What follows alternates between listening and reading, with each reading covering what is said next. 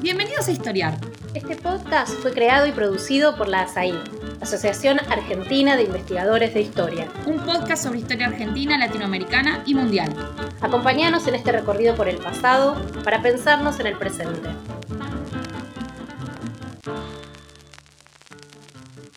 Bienvenidos y bienvenidas a un nuevo episodio de Historiar, el podcast de la Asociación Argentina de Investigadores en Historia. Mi nombre es Pablo Buchwinder y soy licenciado y doctor en Historia y profesor en la Universidad de Buenos Aires. Dentro de unos pocos días se van a cumplir 80 años del golpe militar del 4 de junio de 1943 que derrocó al gobierno del presidente conservador eh, Ramón Castillo. Y sobre este acontecimiento central en la historia argentina del siglo XX vamos a conversar con Miranda Lida e Ignacio López. Miranda es doctora en historia y profesora en la Universidad de San Andrés e investigadora principal del CONICET. Ignacio es doctor en historia e investigador del CONICET en el Instituto Ravignani y profesor en la Universidad Católica Argentina. Ambos han compilado un volumen que esperemos salga en los próximos días, que repasa varios aspectos de este movimiento y del proceso que surgió después del golpe, es decir, del gobierno em, que surgió justamente como resultado de este golpe militar. Así que bueno, bienvenido y bienvenida Miranda e Ignacio y gracias por participar en este episodio de Historiar. Quería comenzar con una mm, pregunta que va, digamos, centralmente a la cuestión, digamos, vinculada con el episodio del 4 de junio de 1943. Circe, nos podrían contar muy brevemente qué sucedió ese 4 de junio y cómo podemos pensar el lugar de este acontecimiento en la historia argentina contemporánea. Bueno, primero que nada, hola Pablo, eh, muchísimas gracias por la invitación, es un gusto estar con, con, con, vos conversando y con Asaí, por supuesto, gracias también Asaí. Así que bueno, abriste una pregunta importante y, hay mucho para decir, ¿no? Pero, eh, ¿qué lugar ocupa el golpe? Empiezo por el final de la pregunta, ¿no? Preguntabas por, cómo se desenvuelven los acontecimientos y, qué lugar ocupa el acontecimiento en la historia argentina, ¿no? Bueno, un poco el espíritu del libro era justamente recuperar el acontecimiento, ¿no? Porque eh, el golpe del 43 eh, es el final de una era, en cierta medida, eh, que tiene que ver con la década del 30, así llamada década infame, y al mismo tiempo es una, un inicio de una nueva era que va a tener como protagonista a Juan Domingo Perón, ¿no? Pero en, ese, en, ese, digamos, en esa bisagra antes y después ¿no? que marca el golpe, lo que se pierde es justamente el golpe en sí, ¿no? y cómo se va transitando eh, ese recorrido, ¿no? Eh, porque el fin de la historia es, bastante conocido y el antes, digamos rápido, también, ¿no? Entonces un poco el espíritu era ese justamente, reponer ese lugar del acontecimiento, un acontecimiento que a los ojos de los contemporáneos no, no tenía un final previsto, ¿no es cierto? Eh, no se podía imaginar ni siquiera que, qué iba a ser el peronismo el 4 de junio de 1943, ¿no? Entonces un poco el, espíritu va por ahí, ¿no? Como, como, como idea general del acontecimiento. Eh, del lugar de este acontecimiento en la historia argentina, ¿no? Me parecía que, nos parecía, perdón, que había algo eh, que, muy importante que reponer ahí. Sí, y evidentemente el año 1943 creo que es algo bien importante tener en cuenta, es un año electoral, con todo lo que ello implica en la historia política de los países. ¿no? Y en ese, en ese sentido es un año que tiene ciertas particularidades. Hay una serie de particularidades, por ejemplo, eh, que tienen que ver con una serie de fallecimientos que parte de la historiografía ha señalado como claves. ¿no? Pensemos por, digamos, por solo un instante que muere el presidente de la nación en el lapso de un año, el principal candidato a la oposición y quien iba a ser el virtual candidato de una serie de fuerzas ¿sí? que podían incluir algunos actores oficialistas y otros opositores. Por otro lado, es un año también que incluye muchas internas eh, militares específicamente. En marzo de ese año 43 se crea una importante logia semisecreta, que es el GO, que va a ser eh, quizá, como ha señalado también el historiador Potash, uno de los actores más vertiginosos, moviendo, eh, moviéndose en, conspiraciones en los cuarteles para producir una insurrección, que por otro lado no estaba eh, lejana al universo de posibilidades que podía ocurrir. Durante fines de los años 30 había habido un montón de movimientos militares que habían intentado, por ejemplo, tomar el poder por las armas, ¿no? incluso durante los años 30. Recordemos los, los intentos revoluciones radicales en los primeros años. Eh, por otro lado, el escenario internacional es importante, ¿no? es algo que, sobre el cual el libro también tiene un aporte importante, la dimensión internacional y cómo eso va configurando ciertas posiciones internas. Eh, y en ese sentido también hay una serie de decisiones que toma el presidente de la Nación en ese momento Castillo que tienen que ver básicamente con sus apuestas a eh, quién iba a ser el candidato de la coalición de gobierno, que eso activa, ¿no? y sobre todo una serie de decisiones que tienen que ver con eh, el, futuro de su ministro de Guerra, que son los que finalmente activan, ¿no? que en esa noche vertiginosa que va del 3 al 4 de junio, básicamente una serie de 14 oficiales, ¿eh? entre los cuales hay sectores nacionalistas, otros sectores aliadófilos, sectores neutralistas, básicamente, coincidan en que es necesario derrocar al gobierno. Si a diferencia del 30, aquí marchan 10.000 soldados, básicamente, a la Casa Rosada, cuando en el 30 habían marchado 3.000 cadetes. Entonces, en ese sentido, me parece que eh, esos son un poco los hechos que rodean esta coyuntura tan, tan clave en, la historia argentina de inicio de los años 40. Sí, Ignacio, eh, mencionaron, mencionaste recién eh, al GO, Grupo de Oficiales Unidos. ¿Qué es lo que podemos decir hoy sobre los protagonistas del golpe, sobre quienes tuvieron el papel principal en este movimiento y quienes posteriormente lideraron el gobierno eh, surgido justamente ese golpe. Hay un, primer líder que es sustituido muy rápidamente y hay una serie de conflictos internos dentro del elenco de oficiales que conduce este, este movimiento. ¿Qué es lo que nosotros podemos, qué es lo que nos conocemos hoy? Bien, para empezar, es, un golpe que es netamente militar. ¿sí? Si bien, eh, como todo golpe militar en Argentina, tiene una serie de consensos civiles, en este caso son los, eh, los militares los que activan el accionar concreto que termina en una insurrección y que termina derrocando el gobierno Castillo. Por otro lado, como decía anteriormente, en el golpe participan tanto oficiales neutralistas como oficiales aliadófilos. Y eso va a ser una de las primeras cuestiones bien importantes que va a marcar la dinámica, que va bastante vertiginosa que van a tomar los acontecimientos. ¿no? De hecho, el que comanda el golpe, básicamente la insurrección militar, es Arturo Rawson, ¿eh? Eh, un general que hasta hace poco era neutralista, pero que se creía que en los últimos tiempos había cambiado hacia un, hacia un acercamiento del bando aliadófilo, no va a llegar a asumir la presidencia. ¿no? Quien va a asumir finalmente, dos días después, va a ser eh, el que era ministro de Guerra Castillo, que va a ser Pedro Pablo Ramírez.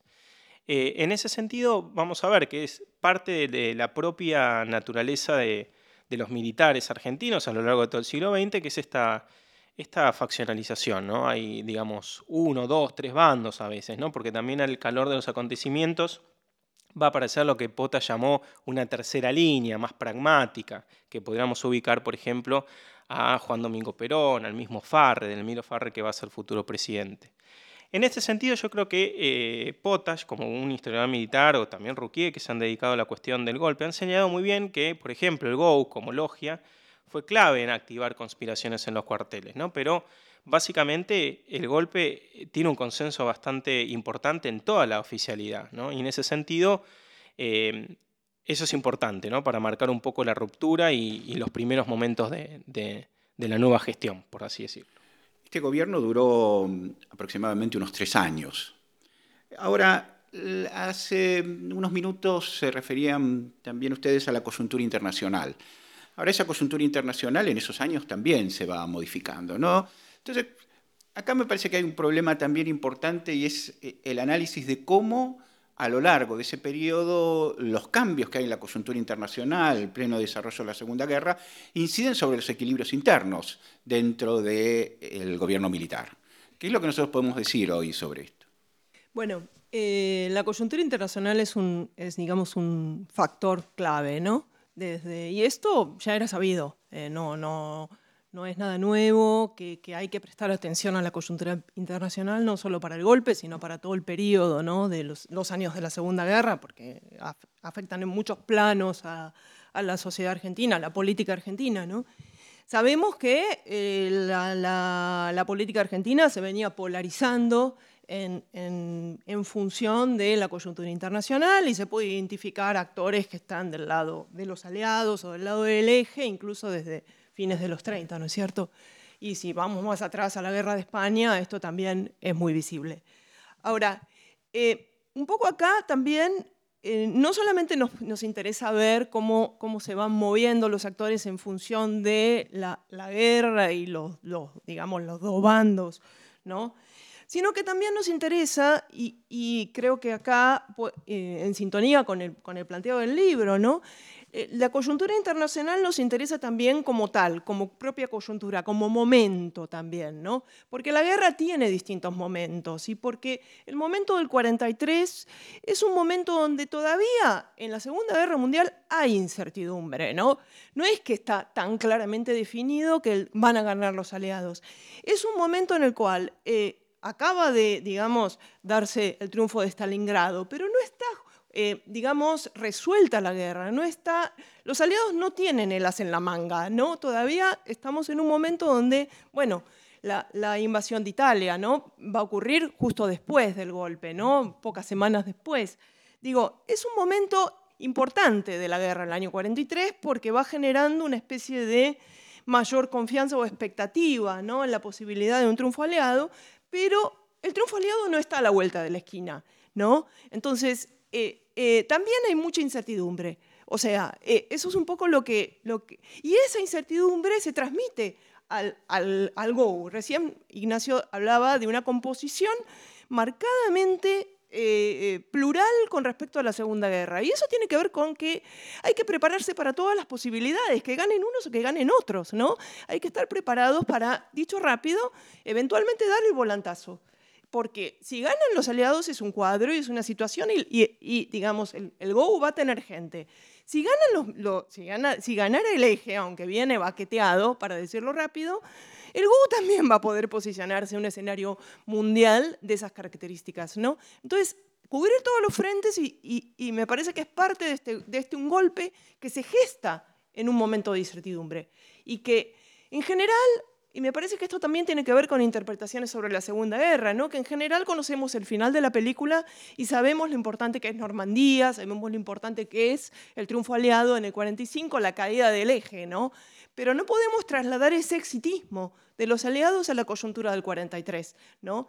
Lo que hay en el 43 como momento en la guerra es incertidumbre, y en la política argentina lo mismo, tanto por la coyuntura externa como por todas las toda la, la, especificidad del momento argentino que narraba, decir, reconstruía muy bien recién Ignacio. ¿no? En, este, en este marco eh, aparece la figura de Perón.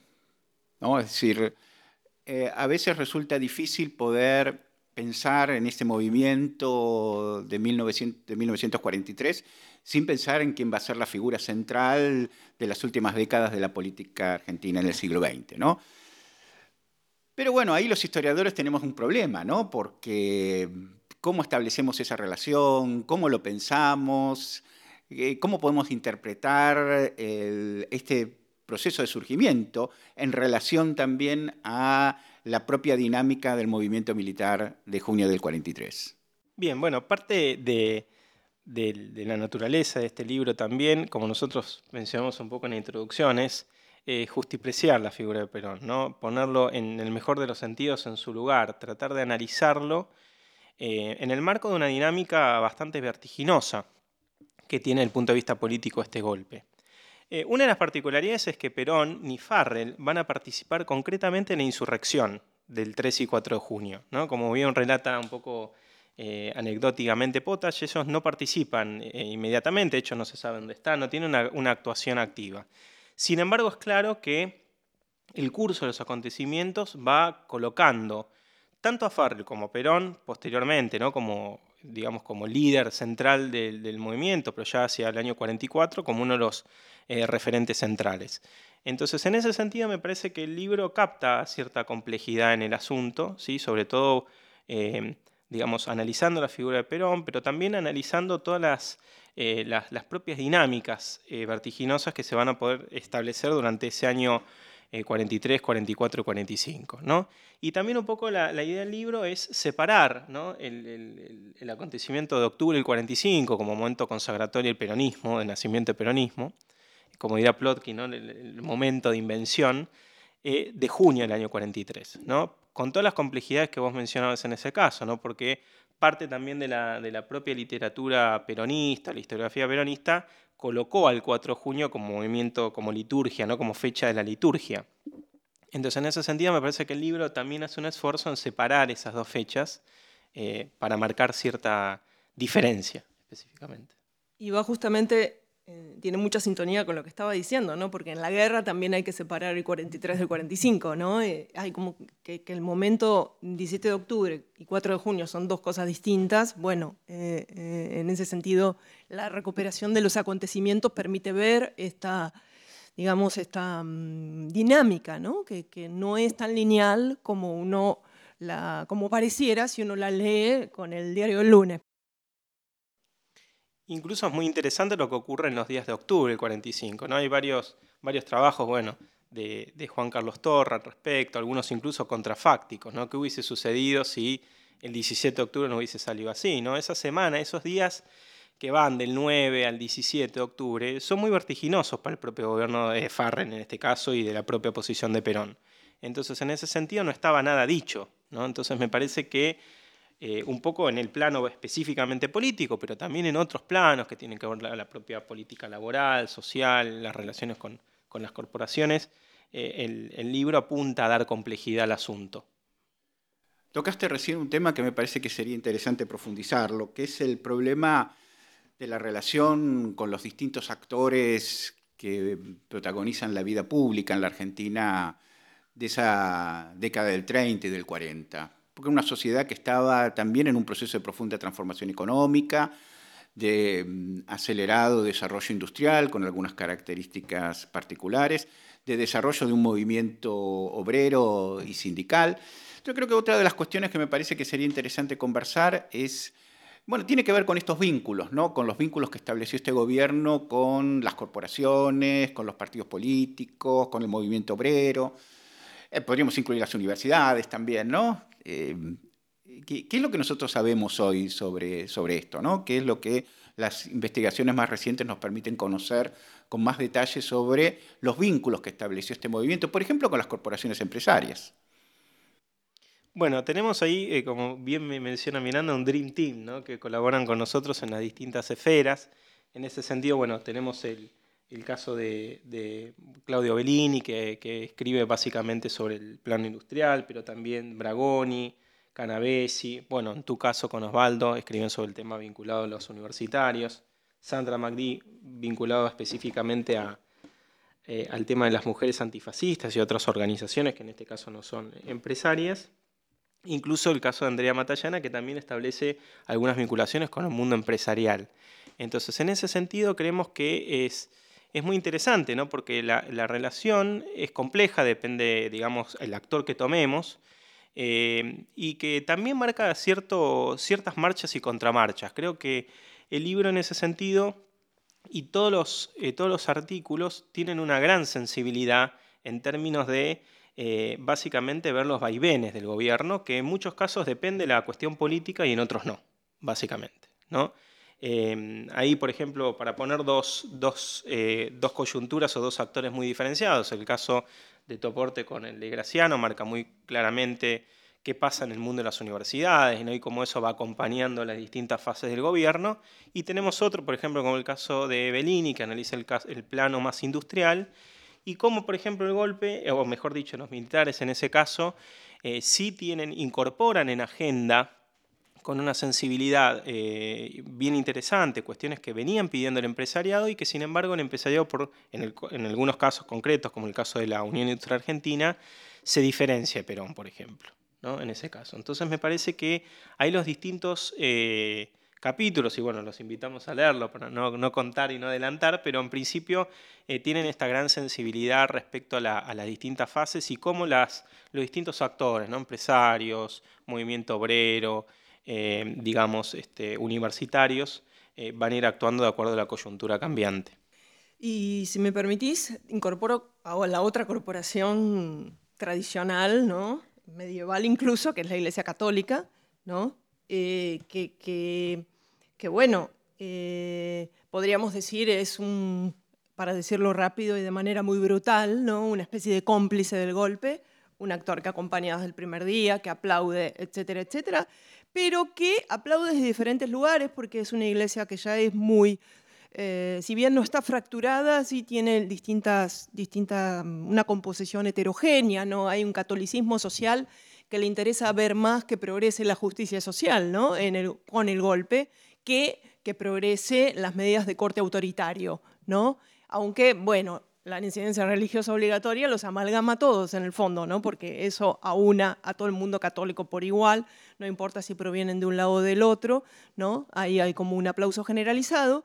Pero para el 45 las voces se vuelven otra vez discordantes porque resulta que en el 45 el gobierno da un viraje muy fuerte cuando rehabilita a los partidos políticos, cuando eh, rehabilita a las izquierdas, cuando vuelve a, atender vínculos, si no recuerdo mal, Pablo, de tu propio capítulo, cuando vuelve a, querer reacomodar la política universitaria. Hay como un, viraje de, 180 grados que hace el gobierno en el año 45 con mar de fondo del 45 europeo, ¿no? que es la liberación, en un clima de liberación, caída del nazismo, etcétera, el propio gobierno trata de un poco de, dar una voltereta y ahí cambia el clima y cuando la Iglesia Católica se, da cuenta de que, de que el 45 no es el 43 y bueno, los que apoyaban un proyecto integrista se desencantan. ¿No? Porque la prioridad del gobierno ya no es censurar o, conservar el nombre del Real Colegio de San Carlos para el Nacional Buenos Aires, ¿no? Ya la agenda no pasa por ahí.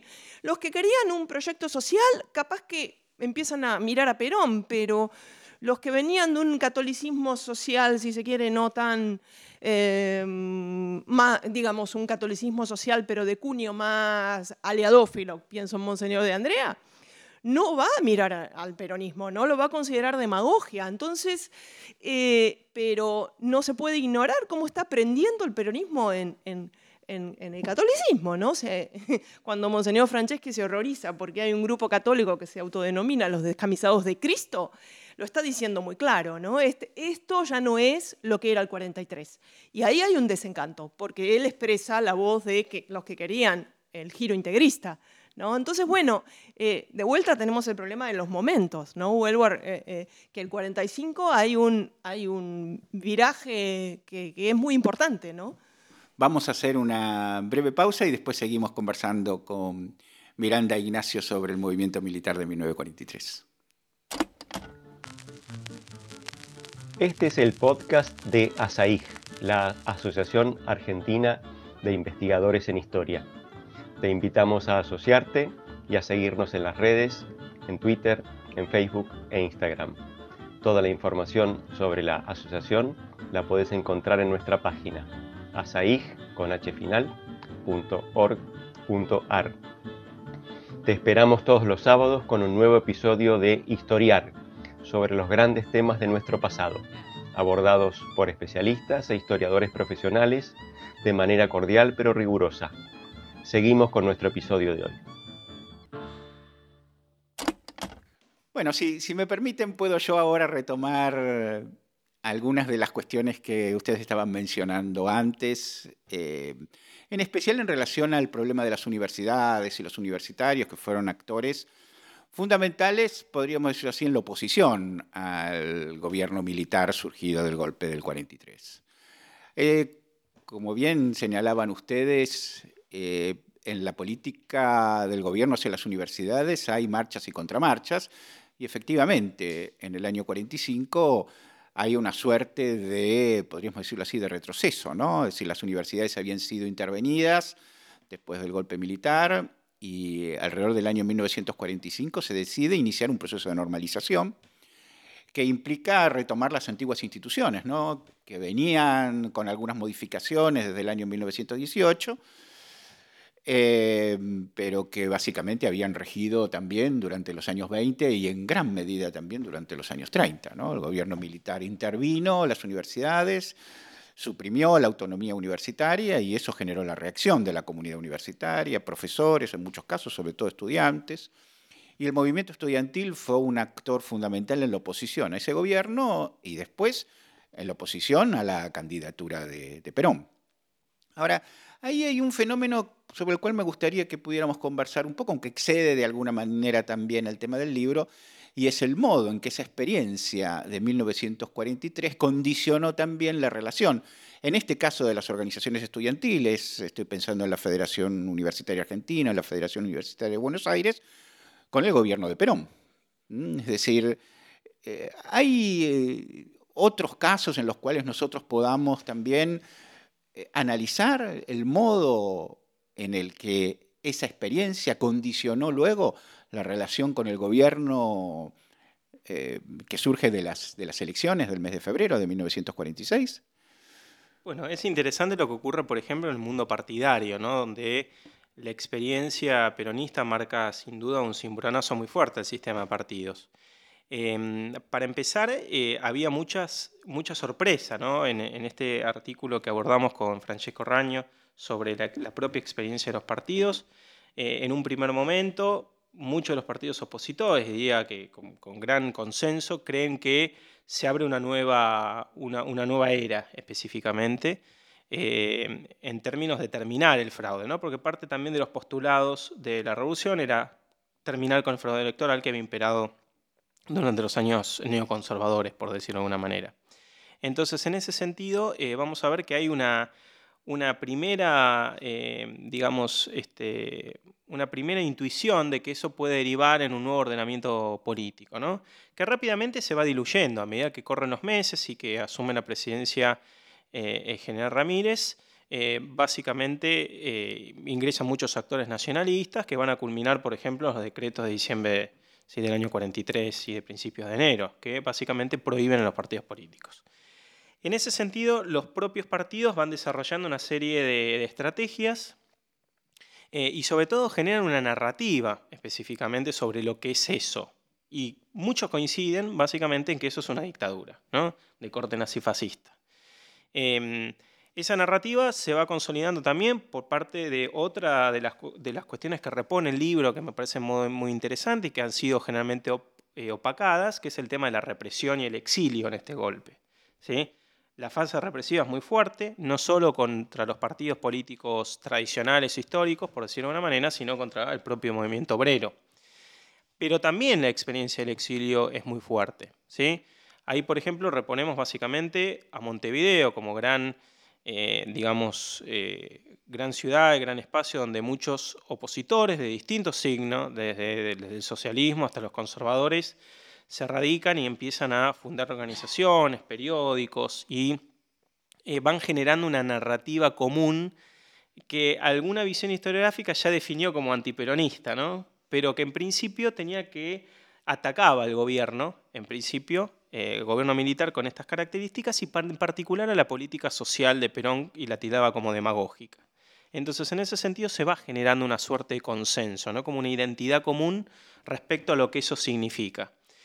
Y eso se ve muy claramente luego en el año 45, como bien decíamos, y en la contienda electoral. ¿no? La contienda electoral del año 45 marca muy claramente, básicamente, dos polos de opinión, por decirlo de alguna manera. ¿no? Un polo que rodea al coronel Perón, que logra muy exitosamente articular una candidatura multipartidaria ¿no? con la fundación del Partido Laborista, que tiene base en los sindicatos específicamente, con figuras muy claves como Cipriano Reyes y Luis Gay, pero que tiene una, es muy vigoroso la fundación de este partido, también con el aporte radicales, ¿no? porque muchos eh, radicales, y esto es otra cuestión importante que recupera el libro, ¿no? cómo Perón también tiende a entrar en, diálogo con los partidos tradicionales, ¿no? Eh, se acerca al radicalismo, percibe que realmente necesita eventualmente para una candidatura contar con el apoyo partidario y en este sentido a mediados del año 45 se incorporan una serie de radicales que van a terminar siendo muy importantes en el peronismo y en esta nueva identidad que se genera, como el caso de Hortensio Quijano, eh, Juan Isaac Cook o Armando Antile, por ejemplo, por los más, los más clásicos. Em, y bueno, y finalmente, por otro lado, eh, la coalición opositora que eh, va a nuclearse en lo que fue la Unión Democrática. Donde básicamente ahí tenemos desde sectores radicales, demócratas progresistas, socialistas, pero también los comunistas. Eh, y en ese sentido me parece que ese momento, digamos, del año 46, ¿no? las elecciones del 46, marcan un poco claramente, digamos, dónde está el termómetro, digamos, cómo está el termómetro de la política argentina, ¿no? polarizado ya en dos grandes corrientes de opinión, una que podríamos ya empezar a dominar como peronista y otra claramente opositora o antiperonista. Sí, eh, bueno, eh, súper desarrollado, así que me queda poco por decir, pero eh, quería agregar como una reflexión a este tema. ¿no? Eh, la, paradoja de este gobierno militar es que, nace como una dictadura, pero a la larga no quiere seguir siendo una dictadura. ¿no? El, el clima de 1945 hace que tenga que apropiarse del discurso democrático y termina. Es muy, digo, muy interesante que cuando hace el llamado a elecciones, es un llamado a elecciones donde tiene, se compromete a garantizar la transparencia en las elecciones y sin proscripciones de ningún tipo, ¿no? A diferencia de lo que hubiera ocurrido con el 30. Entonces, una, un llamado electoral sin proscripciones y con transparencia garantizada es como una idea de que este gobierno militar se va a comprometer con la democracia aun cuando había nacido atado a la dictadura, ¿no es cierto? Este viraje a la democracia eh, este clima de viraje a la democracia del, 45, ¿no? Y, en ese sentido, me parece que es eh, de vuelta a la idea de los momentos dentro del golpe, ¿no? Que, este último momento es apropiarse de la democracia y no dejar que la democracia quede solo como una bandera de la oposición, ¿no? Eh, va a ser también una bandera del peronismo. Y, y del peronismo y, del propio gobierno que va a recuperar la idea de, de, de cómo hacer ese llamado electoral, ¿no? Ahora, en, ese, mm, en esa relación con los partidos políticos, que hay vaivenes, digo, uno podría establecer también alguna diferenciación, ¿no? Más allá de estas intenciones de normalizar luego el sistema político a través de un proceso electoral transparente. Pensando en la relación con el radicalismo, con el sector mm, hegemónico, si se puede decir así, de la conducción radical, alviarista, si lo podemos llamar así, profundamente opositora al régimen, aunque en sus inicios, digamos, había habido contactos, porque Potash incluso señala en su libro, retomando algunas reflexiones que había hecho en un texto Ricardo Callegua sobre Ravignani, dirigente radical, él señala que eh, estaba enterado del golpe, sabía efectivamente que estaba en contacto con varios de los militares que estaban conspirando. Eh, pero bueno, ahí se establece una relación que va a ser una relación muy conflictiva finalmente con la dirección radical. Si uno piensa, por ejemplo, en otro arco del extremo político, el caso de los comunistas, por ejemplo, que fueron objeto también de persecución y represión, ¿cómo uno puede pensar esas relaciones? ¿Cómo se pueden pensar esos vínculos establecidos por el gobierno del 43 con esos actores tan distintos, digamos, dentro del sistema político?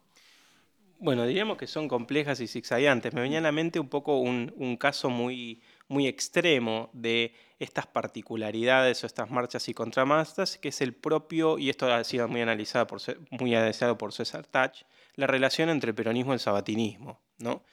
En ese sentido, cómo Perón se acerca a esta línea eh, cordobesa, eh, específicamente Sabatini, pues, donde hay una serie de confluencias, diríamos, ideológicas, de acuerdo a la posición internacional que tiene esta corriente interna del radicalismo, pero que bueno, hay un rechazo muy fuerte ¿no? desde el punto de vista del propio sabatinismo respecto a lo que los militares tienen que ofrecer y en este caso Perón en particular.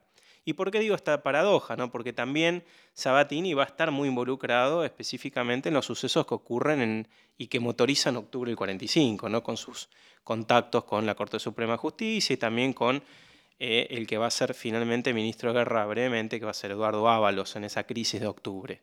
Entonces, en ese sentido, hay una complejidad bien, bien vertiginosa que marca un poco las relaciones a veces que, se dan en la propia política, ¿no? que muchas veces no son lineales y que eh, marcan un poco esta, estos, este modo zigzagueante. Em, y en este sentido me parece que es bien interesante el, el caso de, por ejemplo, los radicales o estos contactos eh, con los radicales. Otro, digamos, ahí el, capítulo camarero también advierte con mucha complejidad y se mete en un periodo muy específico que es esa coyuntura del 43 y 44, que creemos que es un verdadero aporte porque ha sido generalmente desatendida la posición de los comunistas respecto a esa coyuntura muy precisa que va desde el propio golpe, que es uno de los más vigorosos opositores hacia lo que va a ser la instauración del régimen, e incluso activando ciertas tácticas insurreccionales durante el año 44, ¿no? que no tienen éxito, básicamente, y, que, y todo lo que implica después, básicamente, reacomodarse frente a la coyuntura de octubre del 45, ¿no? que para, para los comunistas también es un duro golpe en ese sentido y que los colocan básicamente en el universo de la Unión Democrática específicamente, ¿no? Pero hay toda una complejidad que tiene que ver con los repertorios de acción, pero también con la caracterización de lo que es el liderazgo de Perón particularmente, que es bien rica en, eso, en, ese, en esa coyuntura. Nos referimos hace un rato a la universidad, pero ¿qué pasa si miramos al campo más amplio de la cultura y los intelectuales? ¿no? ¿Qué es lo que nosotros podríamos decir acerca de la relación que establecen con este gobierno que surge en junio del 43? Bueno, ese es uno de los eh, campos en los cuales, los cuales, digo, es uno de los campos que, que, nos, es una de las preocupaciones que nos llevó a hacer el libro, ¿no? Pensar el libro sobre un golpe militar, pero eh, incorporar el campo cultural con un lugar, eh, no diría protagónico, pero sí importante, ¿no? Eh, en el sentido de que, bueno, es un golpe que se involucra de lleno y toca al campo cultural muy de cerca, ¿no? Ahí creo que uno de los puntos clave, ya se habló bastante en la universidad, tiene que ver con el mundo del espectáculo, con el mundo de la radio y también con el mundo de los intelectuales, llamémoslo las élites intelectuales de la época. Eh, ya sea por el lado de, bueno, nada, eh, el tema de la radio que trabaja Matallana, ¿no? Hay muestra que, eh, que el Estado, bueno, el, escenario de la guerra sin duda jugó un papel muy importante presionando en un cierto control sobre la información, una cierta preocupación sobre la, digo, una, una eh, presencia del Estado, ¿no? que, también es fuerte en el cine en el mismo momento, eh, etcétera, etcétera. ¿no? Ahí se ve un, un, Estado que de alguna manera em, pretende intervenir, está el tema de la censura cultural también, ¿no? como, como en esto también los católicos aportaron su granito de arena, presionando por censurar eh, expresiones de la cultura de masas, incluso el lenguaje, ¿no? el lenguaje de Catita, etcétera, etcétera. Eh, son, son como eh, ni que hablar la intervención sobre las universidades de la que ya hablaste, ¿no? Ahí, en ese sentido, pensar el golpe en, una dimensión que va más allá de la conspiración militar, ¿no? Ese es un poco el propósito del libro, desandar la idea de un golpe para, para, explicar un golpe hay que ver sobre todo el, el, el, actor, hay que ver la sociedad, pero hay que ver también el plano de la cultura, cómo se manifiesta, donde a veces no es tan claro, ¿no? Eh, la, la, eh, pusimos ahí eh, citado en algún momento del libro una, una frase de María Rosa Oliver, donde María Rosa Oliver no sabe qué pensar del golpe, pregunta y, y, y, está bastante desconcertada, ¿no? Porque recibe opiniones a favor y en contra y trata de informarse y, no, nadie le puede eh, dar una respuesta muy clara de qué es lo que está... ¿De qué trata el golpe? De qué trata el golpe, exactamente, de qué va el golpe. Nada, claramente muchos intelectuales, y ni que hablar, mencioné a María Rosa Oliver y es imposible no mencionar el Grupo Sur, ¿no? Claramente va a ser un, va a ser un actor de la oposición, ¿no? Y, pero en un primer momento es el desconcierto, ¿no? Porque como el, el, gobierno saliente, el gobierno saliente, el gobierno de puesto, es el gobierno de Castillo, un gobierno que no, no, no, no, no.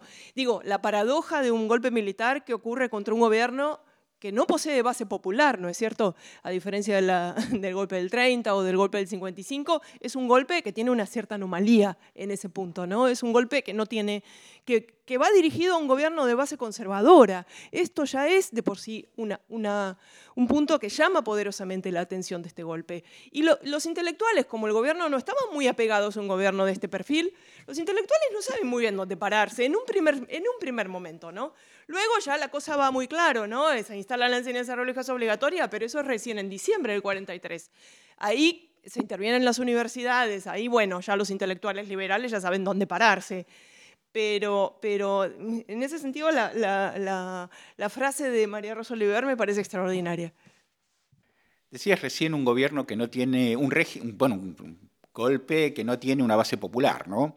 Eh, ahora la va a construir, ¿no? La va a ir construyendo, podríamos decir, de alguna manera a, lo, largo del, a lo largo de los años.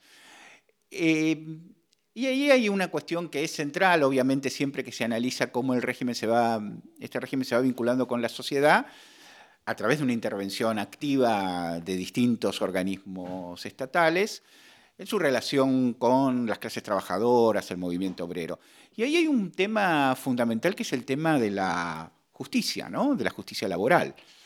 ¿Qué es lo que nosotros podemos decir hoy sobre...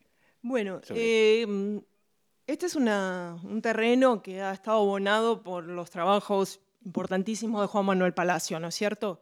En el libro colabora justamente un discípulo de Palacio, Pablo Canavesi, que tiene una tesis doctoral y sobre, la base de su tesis hizo este texto de síntesis, ¿no? Enfoca desde una mirada que sigue eh, en gran medida Palacio, pero que al mismo tiempo incorpora la propia lectura del autor, de Canavesi, ¿no? Eh, donde se ve que eh, los sindicatos empiezan a ser un actor que miran al Estado de otro modo, ¿no? Ya no lo miran con la desconfianza de, si se quiere, del anarquismo del 900, ¿no? no que, donde el Estado es hostil por definición. El Estado es un actor con el cual interactúan, ¿no? Interactúan a través de diferentes instituciones, en especial del Departamento Nacional del Trabajo, que en los años 30 ya está teniendo un rol activo. Es interesante que Canavesi hace una digamos, una lectura eh, de, donde destaca la ruptura que supone el golpe para la justicia laboral, pero al mismo tiempo traza continuidades y esas continuidades se pueden remontar al proyecto de Joaquín B. González del 900, ¿no? en términos de proyectos de, que, que postulan una cierta intervención del Estado ¿no? En, materia social, interpelando a los sindicatos. Ahora, los sindicatos ya son un actor, ya son un actor que, está, que para los 30 ya está aprendiendo a convivir con el Estado y a dialogar con él. Entonces, la relación con el gobierno militar podría ser a priori bastante mm, de generarle cierta desconfianza, pero también cierto pragmatismo. Sobre todo si ese Estado empieza a percibir que hay una deuda pendiente en materia de justicia laboral. Era un reclamo, era un reclamo en el sentido de que hubo varias leyes importantes en materia social en la década del 30, pero había una sensación de que la cosa no era suficiente. ¿Por qué? Porque las leyes no se cumplían o no se cumplían bien. ¿Y los trabajadores a dónde iban a reclamar? No tenían dónde, porque no había tribunales de justicia. Esa vacancia, esa vacancia se percibe muy claro, ¿no? Y entonces el gobierno militar tiene una, un, as en la manga, que es que no, con decisiones que se toman rápido, de manera eficiente y operativa, a través de decretos, no teniendo que negociar con un parlamento, ¿no? con una instancia deliberativa que capaz que enlentece un poco las decisiones y demás, entonces puede sacar decisiones rápidas y de manera clara intervenir, eh, sacando estatutos para determinados grupos de trabajadores, el más famoso el del peón, pero no es el único, claramente, y eh, creando tribunales de trabajo que si bien no van a empezar a funcionar de manera, de manera operativa, de inmediato, porque ponerlos en marcha lleva esfuerzos de todo tipo, burocráticos, económicos y demás, de todas maneras crea una estructura que, que, que, va a ir madurando ¿no? Y, que, no, y en la cual no va a haber marcha atrás. Eh, aunque no es de un día para el otro, es un antes y un después. Esperemos poder contar pronto con el libro, eh, que podamos eh, leerlo con atención. Pero yo quería finalizar con una pregunta y es por el modo en el que ustedes creen que el libro renueva las preguntas, las perspectivas en torno al golpe y al régimen militar del 43, ¿no? Es decir, ¿cómo, poder, cómo podrían ustedes situar el libro en un contexto historiográfico, ¿no? en el marco de un conjunto de lecturas sobre eh, este episodio, acontecimiento sobre el que estamos conversando hoy? Eh, bueno, creemos que en este sentido el libro apunta a, dar cierta especificidad al, movimiento particularmente y a lo que es el golpe. Por eso un poco el título apunta a esta idea de que es un golpe decisivo en la historia política argentina. En este sentido, eh, generalmente las, las propias, las primeras imágenes historiográficas surgieron de dentro del mismo peronismo, incluso dentro de la oposición, ¿no? Básicamente ataron el 4 de junio a esta idea del movimiento que nacía o de la identidad política que nacía. En este sentido hubo una, una, suerte de segunda aproximación más historiográfica que tiene que ver con cierta complejidad una vez que cae Perón en el marco más académico. Pienso sobre todo en las en las ediciones de, José Luis Romero sobre las ideas políticas en Argentina, donde básicamente veían que en el 43 había nacido una suerte de, deriva particular de dictadura de masas, ¿no? y se fueron complejizando esas imágenes. Y hay un tercer momento que también en ese sentido recuperaba el golpe, pero en términos de los orígenes del peronismo, ¿no? toda la discusión sociológica de los años 60, 70, incluso los años 80, no marcaba la especificidad del 43, ¿no? E incluso no dividía el 43 del 45, ¿no? porque la preocupación no era esa, no venía desde el punto de vista de la especificidad del golpe, sino en analizar la nueva identidad. Entonces, en ese sentido, creemos que el libro se coloca en una preocupación que tiene que ver con lo que iniciaba Miranda, lo comentaba Miranda inicialmente, ¿no? recuperar el acontecimiento, recuperar el golpe en toda su especificidad y en un carácter, digamos, multidimensional, por así decirlo, una práctica multidisciplinaria. Bueno, me queda poco por decir porque ya están muchas cosas dichas y para no reiterar y tratar de ir un poco redondeando, ¿no? Eh, en general, cuando se piensa en los golpes militares, eh, se piensa mucho en la conspiración, ¿no es cierto?